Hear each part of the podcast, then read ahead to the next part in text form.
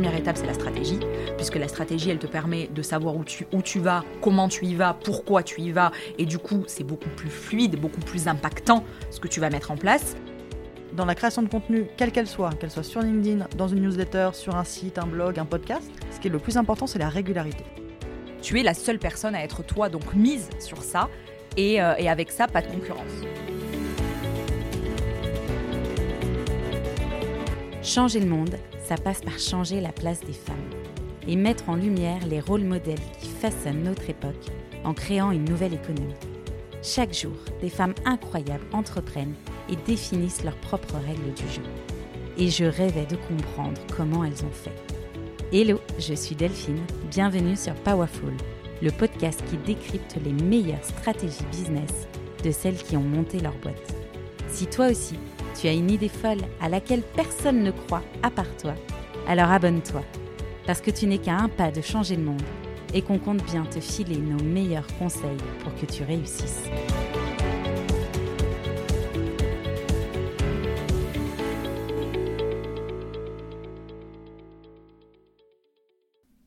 Aujourd'hui, j'accueille sur le podcast Mélissa Osmani et Juliette Cadeau.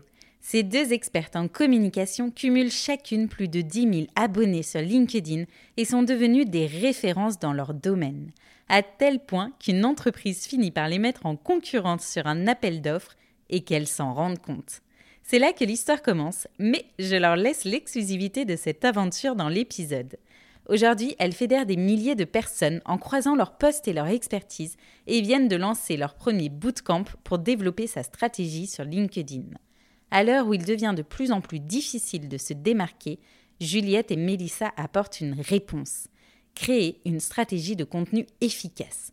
J'aurais pu les interviewer de façon indépendante, mais leur complémentarité les rend encore plus incroyables ensemble. Dans cet épisode, elles vont vous dévoiler pourquoi il est indispensable de penser stratégie et non pas juste création de contenu. Qu'est-ce que ce terme englobe comme canaux de communication? Leurs meilleurs conseils pour se créer une communication dès ses débuts dans l'entrepreneuriat, mais aussi pourquoi la newsletter devient un enjeu clé? Quelles sont les différences de stratégie selon les réseaux?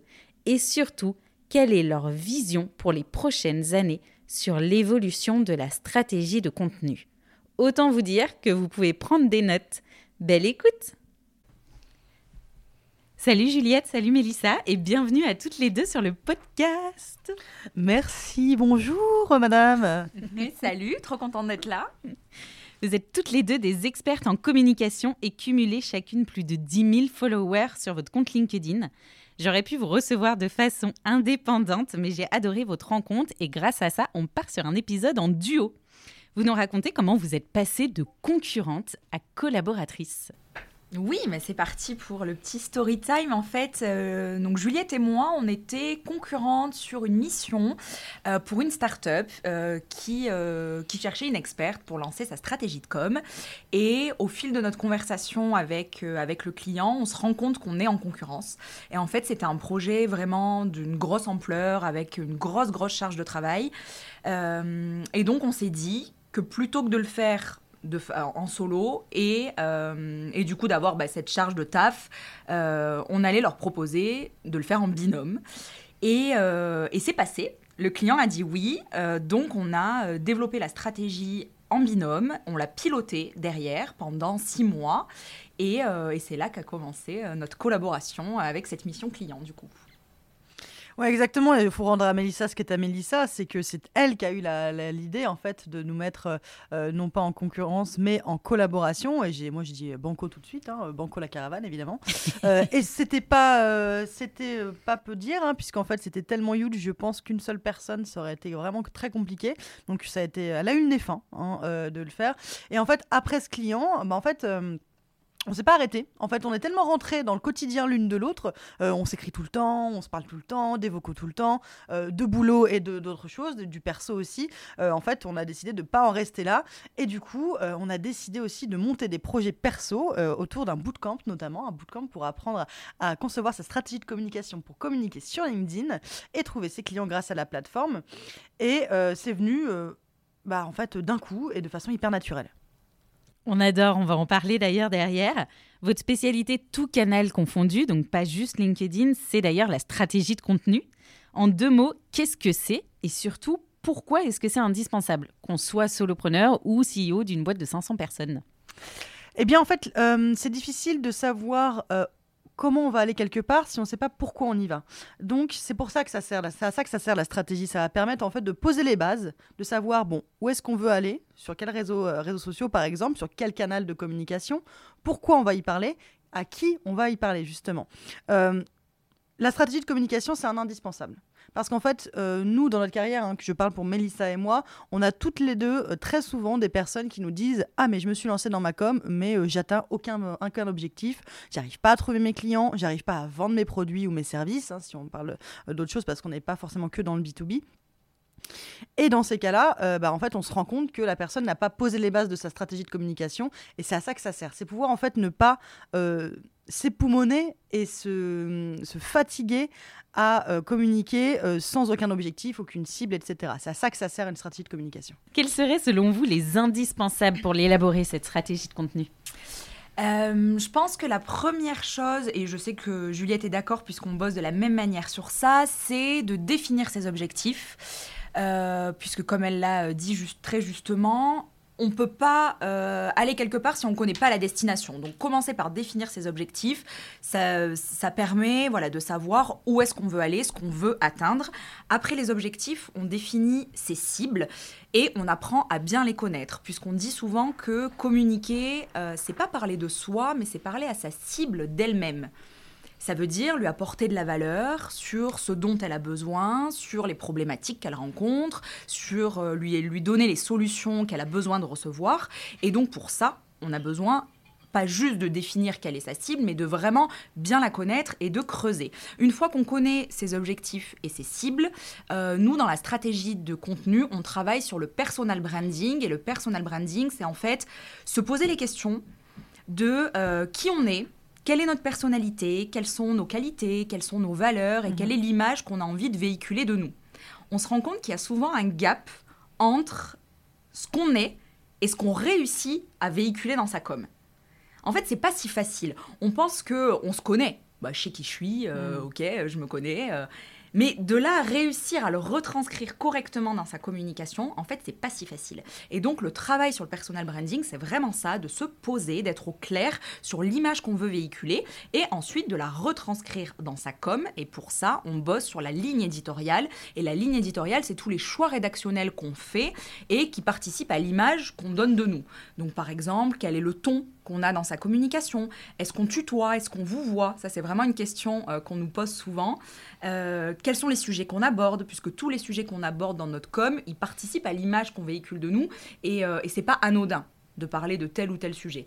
Quel est le style de notre rédaction? Voilà, donc la ligne édito, c'est vraiment concrètement comment tu retranscris ton personal branding dans ta communication.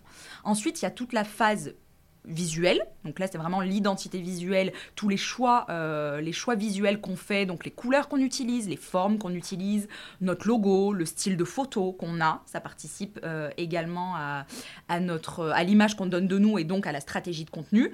Et enfin, la strate de contenu, le l'axe de com vraiment principal, c'est d'apporter de la valeur tout le temps sans rétention d'informations et de rester toujours focus sur les besoins de sa cible.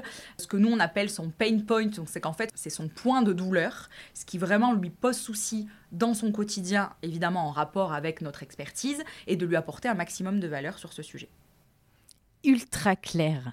Est-ce que vous voyez des différences entre du personal branding typiquement pour un solopreneur qui lui va vraiment devoir mettre en avant son image de marque et quand vous travaillez pour une marque à proprement parler? Une différence, non, pas vraiment, parce qu'en fait, c'est le principe de faire euh, de ses employés ou de son fondateur son ambassadeur principal. Je reprends les, euh, mots de Maud Alaves dans le dernier podcast de Thibault Louis, qui dit en fait, euh, il y a quelques années, dans la mode, on achetait par exemple les vêtements de Christian Dior parce que c'était Christian Dior de Yves Saint Laurent parce que c'était Yves Saint Laurent. Et en fait, on voit que c'était déjà du personal branding. les Michelin, les, Leclerc, etc. faisaient déjà du personal branding. On achetait non seulement bah, parce que il proposait des produits, des services euh, que l'on, dont on avait envie d'acheter, enfin que l'on avait envie d'acheter, pardon, mais aussi parce qu'on avait envie en fait de correspondre à ces valeurs-là, de faire partie de cette aventure-là aussi. Donc pour moi, en fait, il n'y a pas vraiment de différence entre un personal branding pour une personne qui est seule que pour une personne qui est dans une entreprise. En revanche, effectivement, quand on est face à une marque ou à une entreprise, généralement, ce personal branding va être servi par le fondateur ou le PDG. Ouais, le luxe là-dessus, je trouve qu'il est très très bon parce qu'effectivement, ils ont, euh, ils incarnent ces valeurs-là qui fait que même si tu peux pas t'acheter un de leurs produits, tu finiras par acheter une paire de lunettes ou un parfum justement pour incarner, euh, incarner ces valeurs.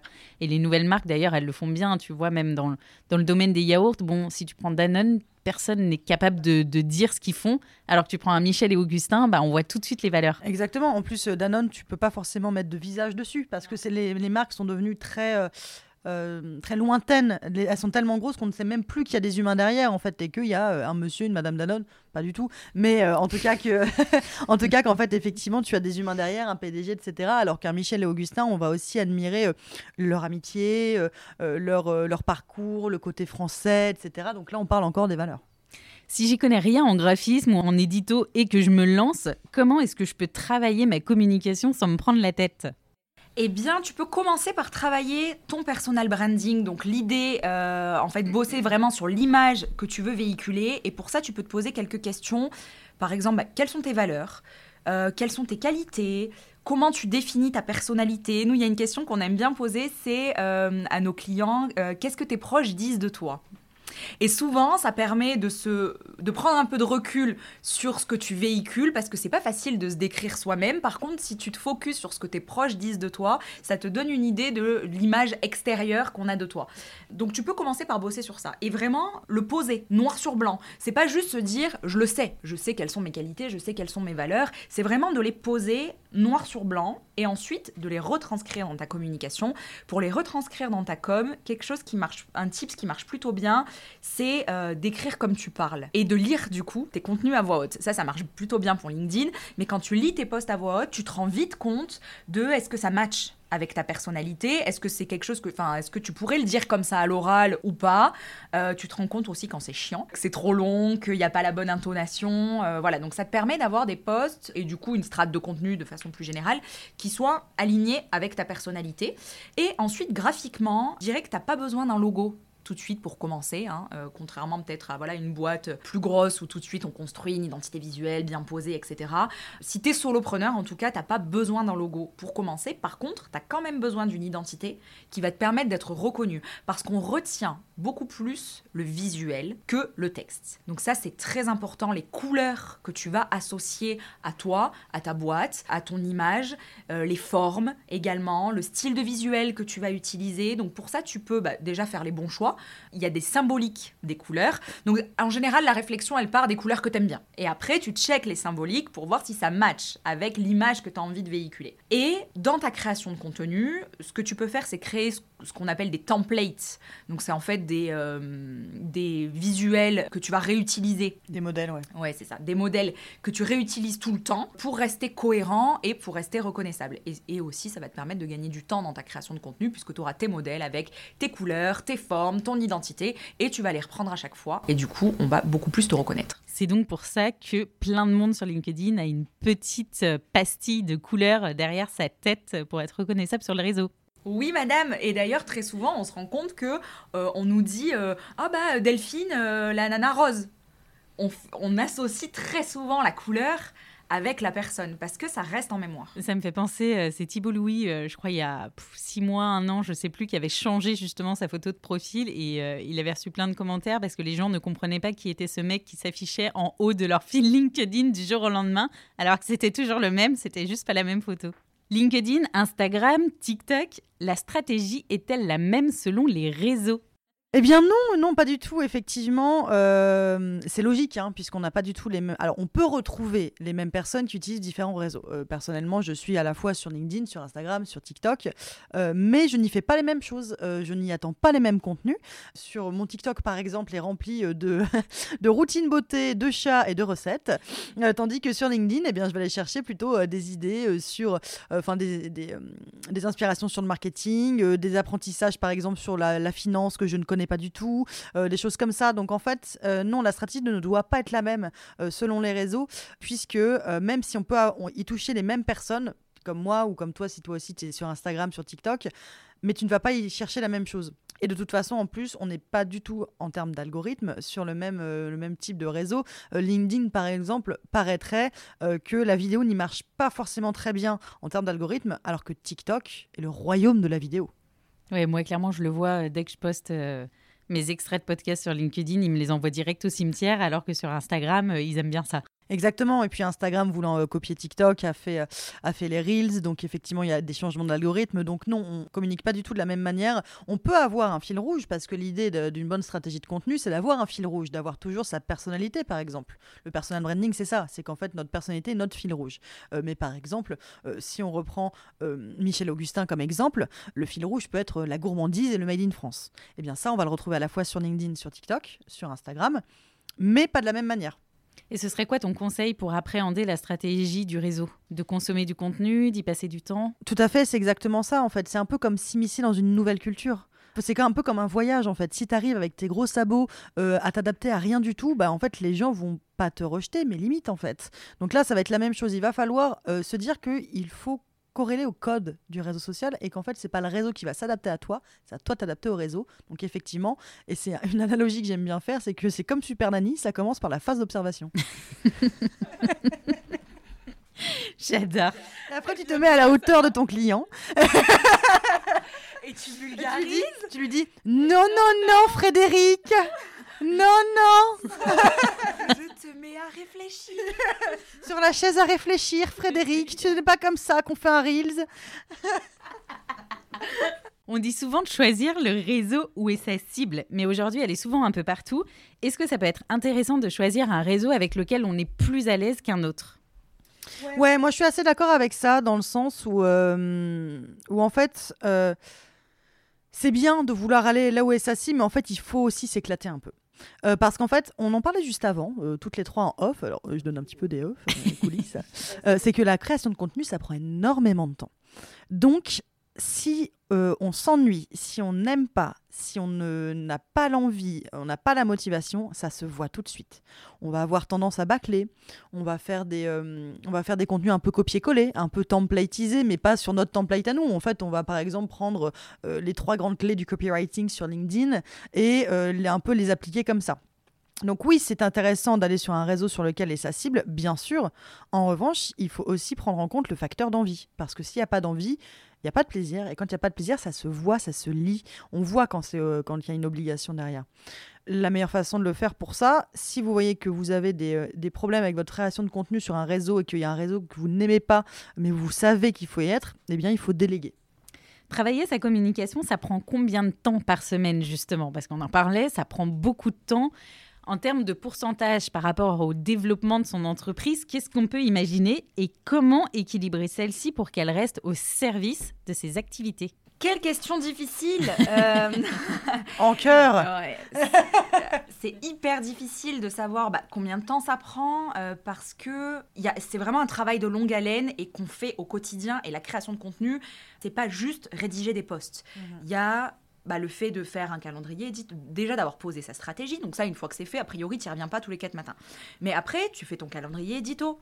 Tu crées tes contenus, tu les postes, tu les animes. Donc par exemple, pour ce qui est de LinkedIn, tu vas passer du temps à répondre aux commentaires, à échanger en message privé, à aller commenter les posts des autres créateurs de contenu, tu analyses tes stats derrière, tu enrichis tes idées, tu en as des nouvelles, une idée en entraîne une autre. Donc en fait, la création de contenu, il y a vraiment plein d'étapes et je pense que quand ça devient, en fait, c'est un, peu un cercle vertueux. Et quand ça devient, quand, tu goûtes à la création de contenu et que tu en fais de plus en plus souvent, ça devient une routine, ça devient une habitude et elle fait partie intégrante de ton quotidien. Moi, je sais que dans le quotidien, il y a plein de choses que je vis et je me dis, mais ça, ça ferait un post LinkedIn génial.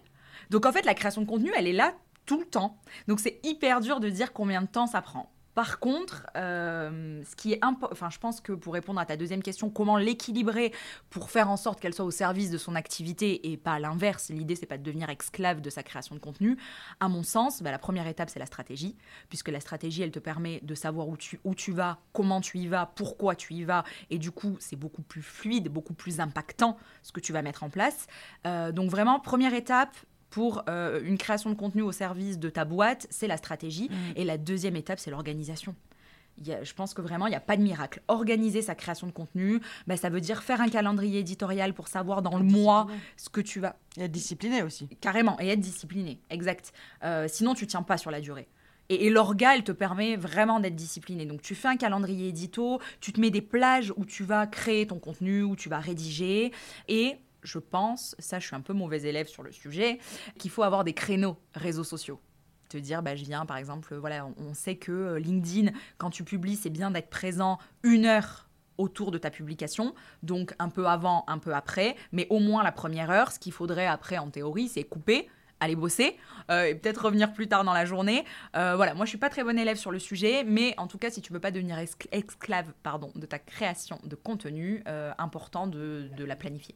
C'est toi qui me l'avais appris ça d'ailleurs. Je me souviens, on avait eu une discussion sur le sujet où je t'avais dit, mais moi, quand je planifie mes posts, il se passe rien, ça engage pas du tout. Et tu m'avais dit, mais Delphine, ok, tu les planifies, mais est-ce que tu es présente au moment où ton post est publié? Parce que si tu l'envoies juste et qu'en fait t'es pas là, euh, concrètement, il va rien se passer. Mais c'est un peu le gros risque de la programmation de contenu. Il y en a beaucoup qui pensent qu'il y a plein d'outils aujourd'hui pour programmer. C'est que du coup, de programmer ton post, ça te permet euh, bah, de faire l'impasse sur l'animation et de pas te pointer sur le réseau. Erreur. Programmer ton post, ça te permet de gagner du temps parce que du coup, il sort tout seul et toi, tu vas pas le lire, le relire et le re-relire avant qu'il parte. Il est, il est sorti, donc, euh, donc ça, c'est fait. Au moins, il était prêt. Et programmer, ça permet aussi de, de se décharger, d'enlever de la charge mentale, de se dire que ton poste va partir tout seul. Par contre, il faut venir, l'animer, être présent. Et ça, c'est indispensable. Ce qu'il faut surtout pas, c'est que ton poste parte et que tu fermes l'ordi, quoi. Ça, c'est surtout euh, valable sur LinkedIn. C'est moins le cas, par exemple, sur Instagram ou sur TikTok, où en fait, euh, LinkedIn a. hum, maintenant, le, réseau fait la part belle à l'activité, en fait. Euh, il faut à la fois être actif dans les deux sens. C'est-à-dire, on est à la fois acteur et spectateur sur LinkedIn pour pouvoir bien performer.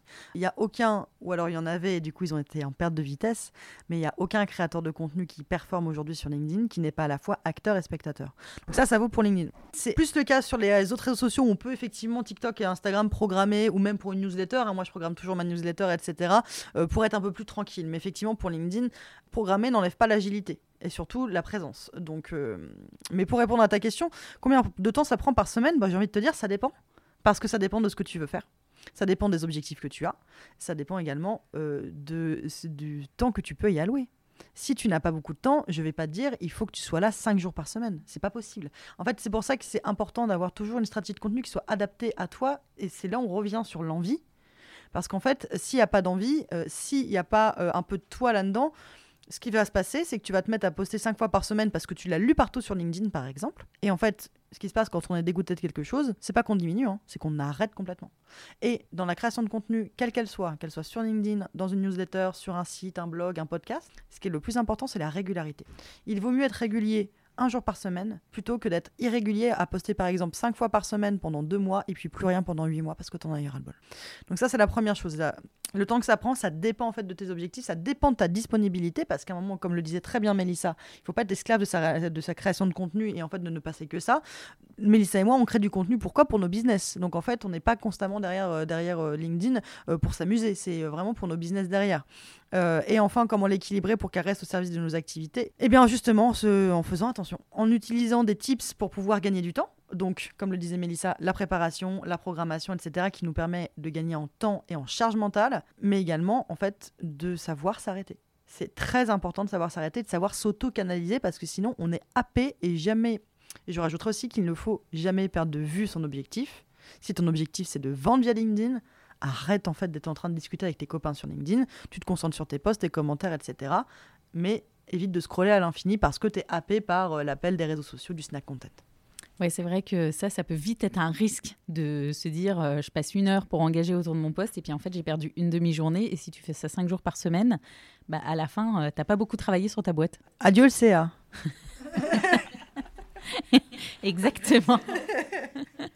tu parlais de newsletter il y a deux minutes. Depuis quelques temps, on a l'impression que la newsletter revient en force et qu'il faut absolument sortir la sienne justement pour sortir de ce cycle des réseaux sociaux. Quel est votre avis là-dessus et surtout pour qui peut-elle vraiment apporter une plus-value versus l'investissement qu'on va mettre dedans?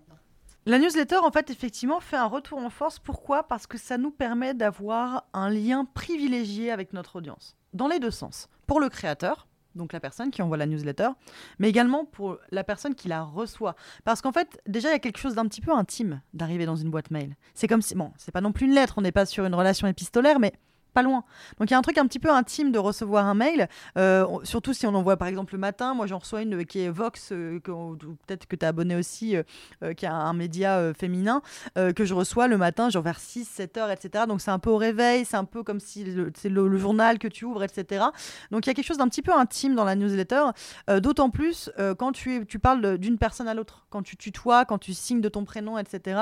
Donc la newsletter revient en force surtout sur les solopreneurs, etc., euh, ou les petites marques, les TPE, PME, qui sont portées, comme on le disait, par exemple, par leurs ambassadeurs premiers, donc euh, leur PDG ou leur fondateur.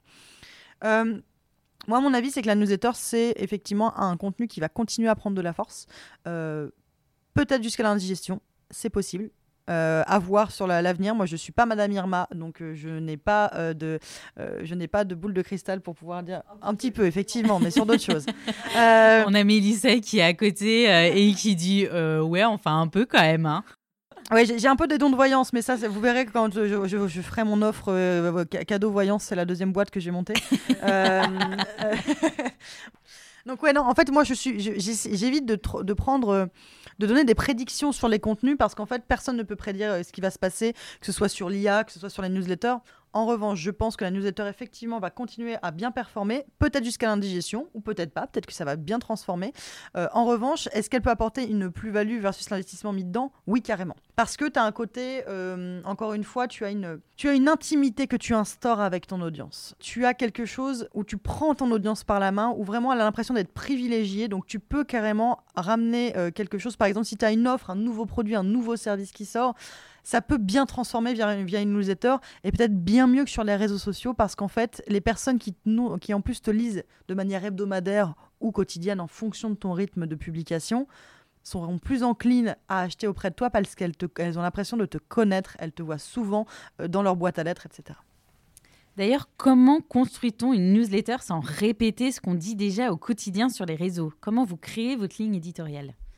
Pour moi, on reprend en fait ce qu'on dit sur les réseaux. Euh, parce que si on a une ligne éditoriale qui est bien définie, on n'est pas censé aborder un milliard de sujets.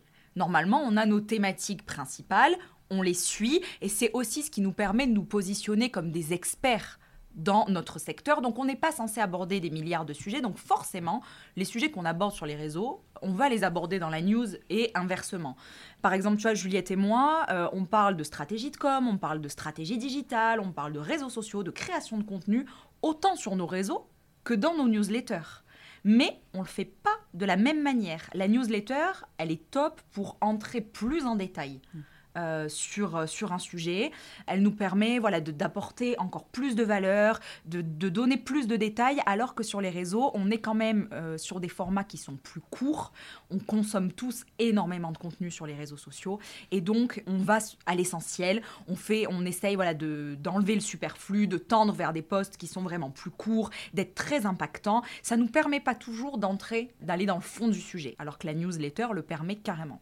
Aujourd'hui, on a de plus en plus de moyens, et on le disait, la newsletter revient en force pour créer du lien avec son audience entre les réseaux sociaux, la newsletter, de proposer ses offres par un nouveau canal de communication. Est-ce qu'à cette ère du personal branding et des réseaux sociaux, c'est toujours utile d'avoir un site internet? C'est une bonne. En fait, est-ce que c'est toujours utile? Oui, je pense que c'est toujours utile. Euh, en revanche, est-ce que c'est indispensable? Je ne pense pas. Euh, parce que euh, L'utilité est que un site internet vous confère quand même une vitrine intéressante. En termes de référencement, c'est quand même intéressant également. C'est-à-dire que si on tape Melissa Osmani, etc., on va pouvoir tomber sur son site. Euh, et pas forcément sur, euh, sur son profil LinkedIn ou sur son profil Instagram, etc. Ça confère une vitrine intéressante. Ça permet également de, faire de, la, de donner un petit peu d'autorité. Euh, l'autorité pas au sens policier ou professoral du terme, mais l'autorité dans le sens où on assoit un petit peu son autorité en tant que professionnel quand on a un site. Euh, Il y a un côté un petit peu, ok, c'est une vraie personne, c'est une vraie professionnelle, c'est une vraie marque, elle a une vraie agence parce qu'elle a un site. Il y a un petit côté euh, euh, biaisé hein, dans la vue qu'on a là, mais effectivement, c'est un peu comme les cartes de visite. Euh, ça rend très professionnel tout de suite. Donc oui, moi je trouve que c'est toujours utile. Après, est-ce que c'est indispensable? Pas forcément. En tout cas, pas au début. Je pense qu'il faut y passer au moins un moment, avoir peut-être une landing page en fait, tout simplement, et pas forcément un site avec plein de plein de rubriques différentes, mais au moins, je pense que d'avoir cette vitrine là peut être intéressant à un moment. Tu me fais la transition parfaite. C'est quoi la différence entre une landing page, justement, et un site internet? Eh bien, une landing page, c'est une page qui est construite pour promouvoir une offre, un service, un produit. Et donc, c'est vraiment le tunnel de vente est pensé pour promouvoir une chose. C'est ce que vous avez fait avec le bootcamp que vous avez lancé, qui est du coup indépendant de vos deux sites internet. Exactement, c'est vraiment une landing page donc pour promouvoir le bootcamp et on parle uniquement de ça. Donc c'est différent d'un site euh, site vitrine où là on aurait parlé de bah, tous nos services, euh, de voilà euh, de, vraiment toutes les autres prestations qu'on propose. La landing page c'est uniquement bah, là par exemple uniquement pour le bootcamp. Donc même si on a trois offres, on peut pas les mettre sur la même landing page. C'est plus compliqué et euh, aussi je me permets de compléter la, la- la réponse de ma consoeur en disant que le- qu'une landing page, en fait, d'un point de vue technique, un site internet a plusieurs pages sur lesquelles on peut cliquer, alors qu'une landing page c'est une seule et unique page. C'est-à-dire que euh, si on veut cliquer, euh, si on va avoir un petit na- navigation bar en haut, on va cliquer sur par exemple expertise, ça va nous emmener directement au, à l'endroit de l'expertise sur la landing page. On reste sur la même page, alors que si on clique sur le mot expertise sur un site, ça va nous emmener sur une nouvelle page. D'un point de vue technique, il y a ça aussi qui diffère, c'est que le site a plusieurs pages, la landing n'en a qu'une seule. Donc parfait pour se lancer et pour commencer à communiquer sur une offre. Et après, quand on veut commencer à, à prendre un peu de galon et à dire qu'on est vraiment euh, des super pros, on crée le site internet. Ouais, c'est ça, mais je pense quand même que c'est vraiment l'utilité aussi qui est pas la même. Tu vois, la landing page, elle est construite quand même comme une page de vente. Et l'objectif, c'est d'avoir un tunnel de, de vente. Et euh, donc, on a voilà, la présentation euh, de l'offre, euh, les arguments. Et en général, l'objectif, c'est de finir par l'achat. C'est vraiment le, le call to action, c'est d'acheter un produit, un service ou de s'abonner à quelque chose. Alors que le site web, c'est plutôt de la vitrine. Quel est selon vous le réseau où il faut être en 2023 Oh bah, LinkedIn. LinkedIn. Et pourquoi? Euh, tu voulais répondre, Madame Osmani? Non, bah vas-y. Allons-y, d'accord, très bien. Euh, pourquoi? Euh, bah Alors en fait, oui, c'est pour moi, c'est le... après, on a toujours un avis biaisé parce que nous deux, nous sommes des professionnels. Toi aussi, Delphine, on est dans le B2B. Donc effectivement, pour un professionnel en B2B, j'ai envie de vous dire, oui, c'est indispensable d'être sur LinkedIn en 2023. Si on était face à du B2C, je vous dirais plutôt Insta ou TikTok, etc. Euh, mais effectivement, si on se base sur notre, euh, notre euh, zone de génie à nous, effectivement, LinkedIn est indispensable. Pourquoi? Parce qu'en fait, si vous êtes en, B- en B2B également, vos clients, ils sont sur LinkedIn. Mais si vous montrez pas que vous existez, vous n'existez pas à leurs yeux. Tout simplement pour ça. Et du coup, Instagram plutôt pour du B2C parce qu'on peut présenter le produit de façon plus esthétique, plus... C'est pas, en plus, le public n'est pas le même sur Instagram et n'attend pas la même chose. Euh, Mélissa pourra mieux en parler que moi parce que moi, j'ai un Insta qui est perso, qui est ouvert à tous, mais qui où je partage que du contenu perso. Euh, mais Mélissa euh, me disait que elle sur Instagram, en fait, c'est plutôt pour fidéliser sa communauté. Pour vendre directement en tant que B2B, c'est plus difficile, en fait, voire même très difficilement possible. Il y en a certains qui le font, hein, bien sûr. Il y en a certains qui arrivent, mais disons qu'Instagram, euh, par défaut, c'est plutôt euh, non pas des entreprises qu'on va retrouver dessus, mais des marques qui, donc, qui, délivrent, qui proposent plutôt des, des produits et non des services. Ouais, j'ai l'impression que c'est un peu... euh, moi qui me suis lancée dessus, c'est un peu le journal de bord finalement. Enfin, journal de bord, journal intime où tu partages et effectivement tu crées un lien versus LinkedIn où tu crées du lien aussi, mais vraiment sur des sujets purement euh, professionnels. Bah, c'est exactement comme ça, en tout cas moi, que je l'utilise, puisque LinkedIn aujourd'hui, c'est mon canal d'acquisition principal et même unique, puisque j'ai 100% de mes clients aujourd'hui qui viennent de LinkedIn. Incroyable. Donc, euh, canal d'acquisition unique. J'utilise Insta, mais plutôt pour partager les coulisses de mon business, euh, mon quotidien d'entrepreneuse, notamment avec le format story, qui est très intéressant euh, pour du contenu plutôt one-shot et comme ça instantané, ce qu'on a moins sur LinkedIn. Où LinkedIn, on fait un post par jour et on montre pas toute sa journée. Donc, il y, a- il y a le côté fidélisation euh, sur Insta avec les coulisses euh, qu'on n'a pas sur LinkedIn, mais vraiment pour moi, les objectifs qu'on peut atteindre sont pas les mêmes. C'est d'ailleurs pour ça que vous avez lancé, enfin vous êtes en train de lancer une promo de folie pour apprendre à se faire sa place sur LinkedIn. Vous êtes parti sur un format bootcamp, ça m'intéresse. Pourquoi pour vous c'est une force pour décupler sa stratégie de contenu sur le réseau? Alors le format bootcamp, moi je pense que ce qui est, ce qui est ouf, c'est qu'en fait on t'apprend à faire et on fait pas à ta place, ce qui est le cas quand tu nous prends une prestation de service, par exemple, une stratégie digitale LinkedIn, on va la faire et te la délivrer. Là, avec le bootcamp, on t'apprend à la faire, donc c'est des compétences que tu vas acquérir et euh, que tu vas pouvoir réitérer dans ta boîte. Une stratégie de com, ça s'affine avec le temps, c'est pas figé dans le temps, donc c'est vraiment c'est agile. Euh, il faut, euh, voilà, ta boîte, elle va grossir, elle va évoluer, tu vas avoir des nouveaux produits, des nouveaux services, des nouvelles offres, et à chaque fois, tu devras faire une stratégie de communication. Donc en ayant appris comment la faire, tu pourras la refaire autant que tu veux. Ensuite, le bootcamp, la grande force également, c'est celle du groupe pour s'entraider, puisque nous, euh, notre bootcamp, on part sur une promo de 16 personnes euh, qui vont du coup avancer ensemble vers les mêmes objectifs, avec les mêmes envies, avec le même challenge. Et donc ça, c'est puissant. Surtout sur LinkedIn, créer, euh, créer du contenu au quotidien et avoir derrière un groupe qui te soutient et qui s'entraide, c'est quand même hyper puissant. Et puis dans notre cas, le petit plus, c'est euh, bah, d'avoir quand même des, euh, des conseils personnalisés et, l'expertise de, de deux pros et au lieu d'une seule. Ouais, deux pour le prix d'une, ça c'est assez dingue quand même. Et vu la bonne humeur que vous amenez dans ce podcast, j'ai hâte de découvrir les, les backstage du bootcamp. Ouais, mais ce sera pas le cas dans le bootcamp, on va pas se marrer. hors de question. pas vrai. D'ailleurs, on dit souvent qu'il faut qu'on qu'on bosse hein, et qu'on passe pas notre temps dans le bootcamp à rire avec la promo, puisque nous, ce qu'on aimerait aussi, l'idéal, ce serait que tout le monde devienne très pote et qu'on, si on lance, si le bootcamp lance une bande de potes, ce serait quand même très chouette. En plus, évidemment, d'apprendre plein de choses et, euh, et d'apprendre à faire une strat de com sur LinkedIn et à tout déchirer sur LinkedIn.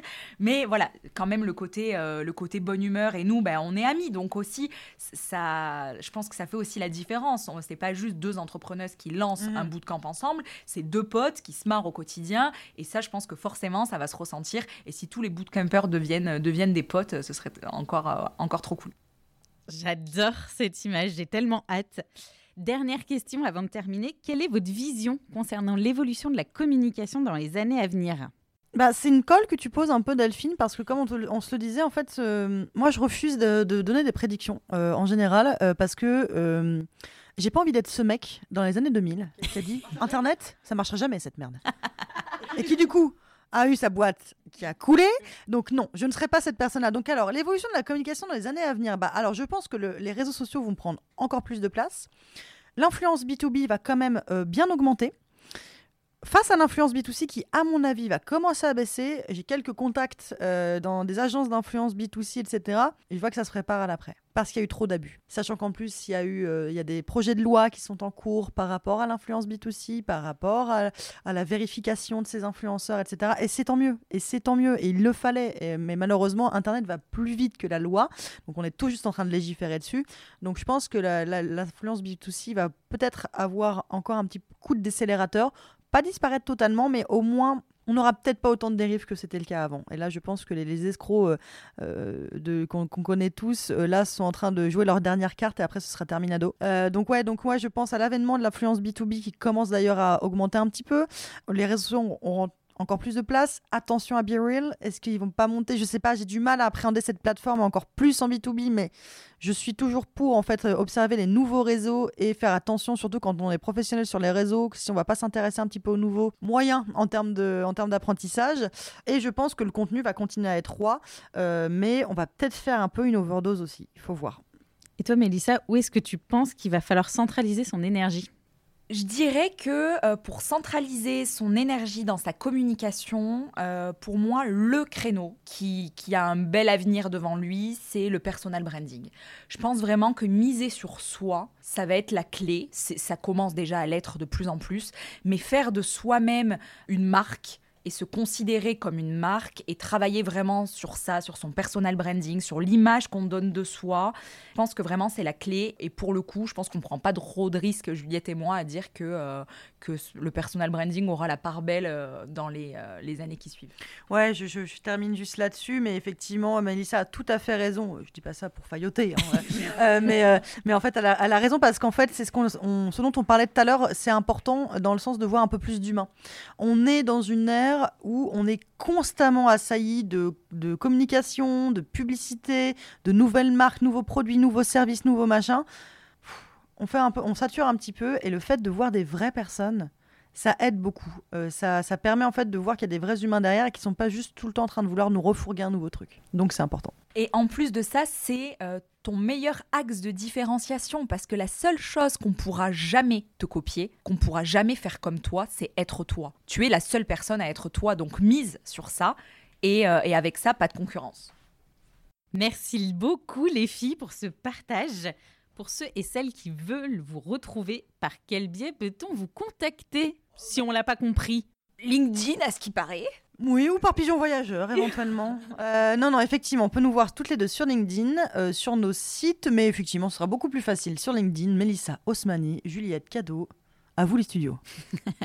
Je vous glisse les liens dans la description de l'épisode. Pour ceux qui ont des questions à ce sujet en termes de stratégie de com, n'hésitez pas à nous les poser sous le post LinkedIn de l'épisode. On vous répondra avec grand plaisir. À la semaine prochaine.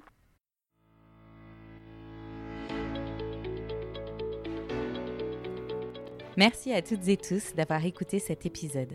S'il vous a plu, n'hésitez pas à me soutenir en laissant une note 5 étoiles sur la plateforme de votre choix et à me suivre sur le compte Instagram powerful-du-bas le podcast ou sur LinkedIn Delphine Barnavon.